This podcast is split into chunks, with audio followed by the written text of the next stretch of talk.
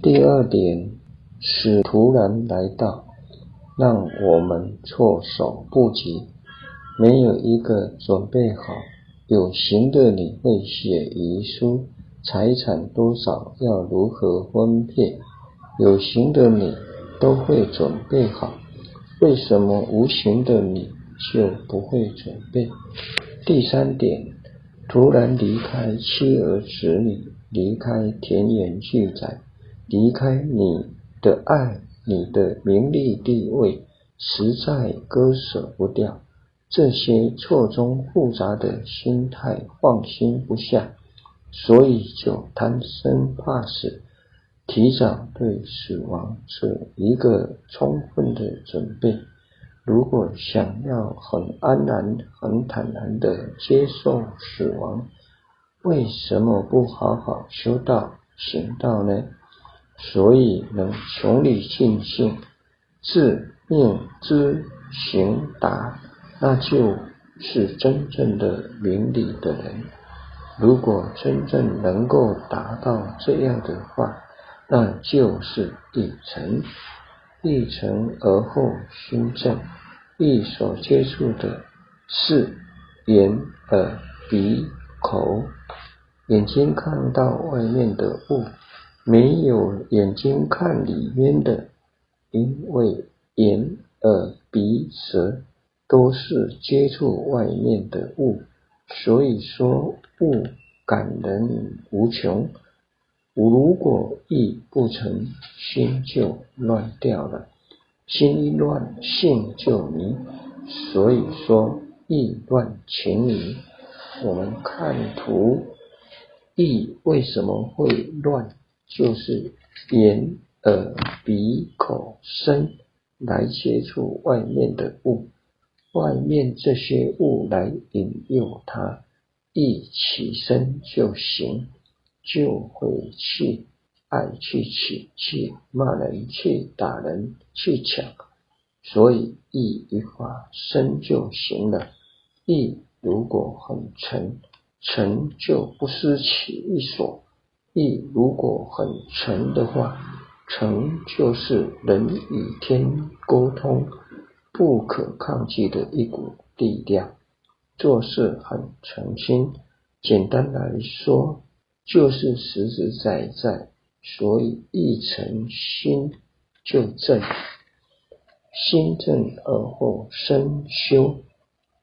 心性是我们行为的主宰。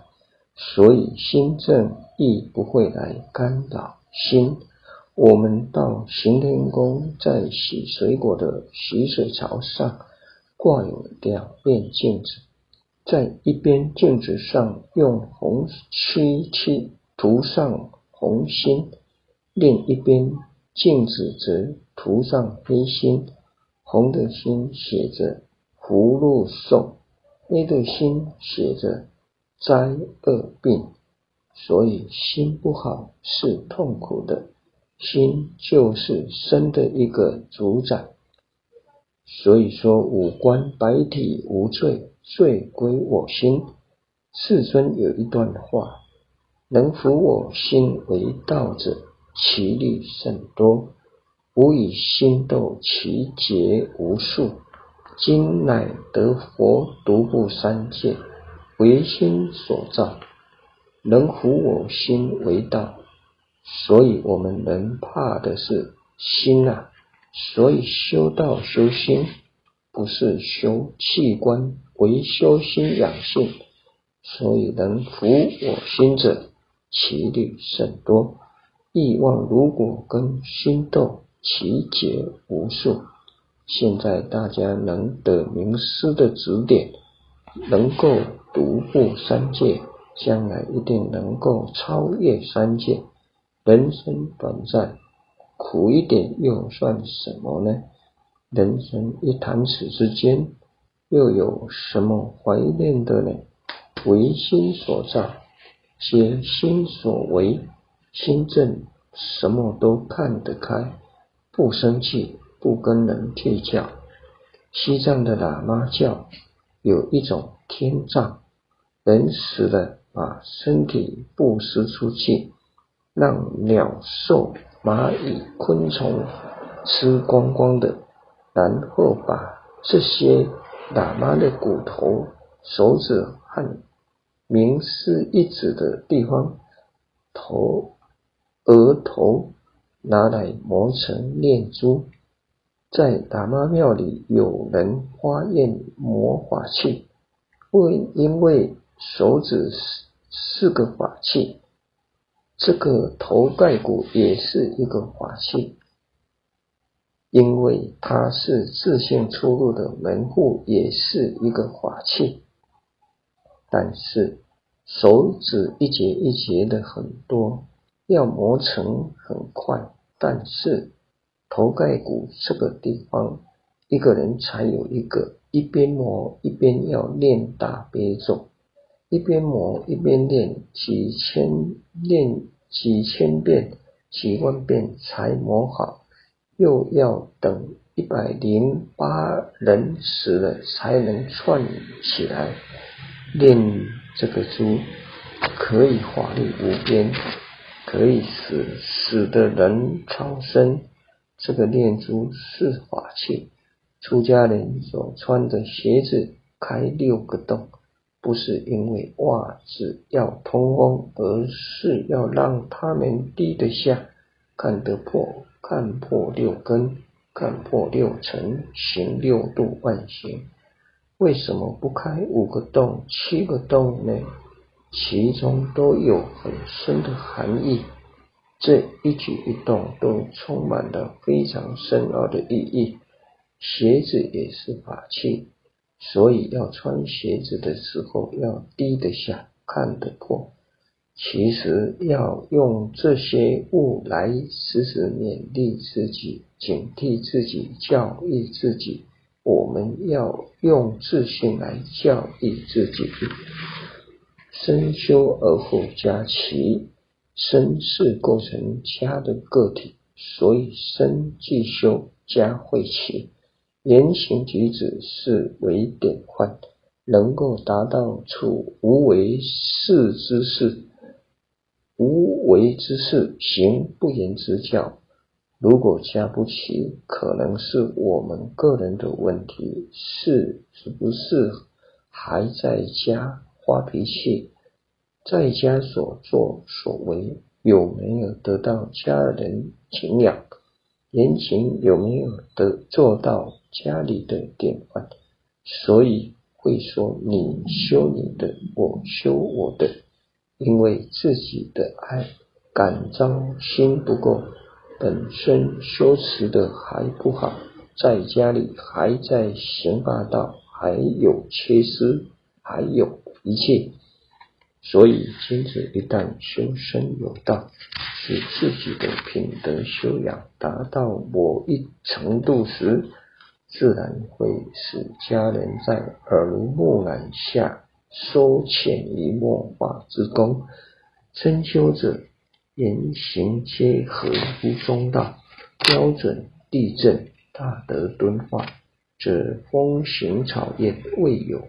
不俯首而受法者，家齐而后国治。家可齐不可治，齐家不可用法律、命令等条文强制压服，唯有用爱心使之温馨和谐，各尽伦常，家方可齐。一家能齐。影响左邻右舍，由近及远，自亲而疏，民情自然淳朴敦厚。家是永远的依靠。贫苦出身的文慧，从读书到出社会，勤快懂事的他，一直都是家中很大的支柱，帮父母分担家庭重担。一次投资失利，文慧手头上的资金紧缩，还得支付贷款与家用，生活捉襟见肘，却不敢让家人知道。一天，文慧去超市添购生活用品，结账时才发现皮夹的钱不够，深知户头也所剩无几的他，得不知该如何是好。他翻遍全身，期待能有奇迹出现。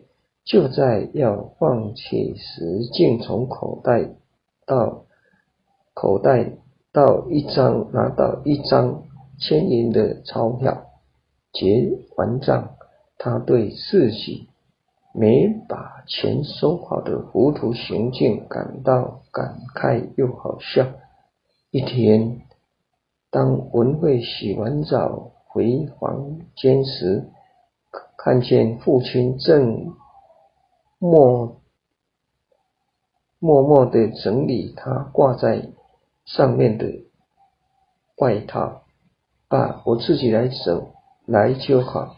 此时见父亲显得有些别扭，定文慧想起超市的情景，走过去翻开外套口袋，果然地又多了一张钞票。爸，你这是文慧鼻一酸，话一哽咽。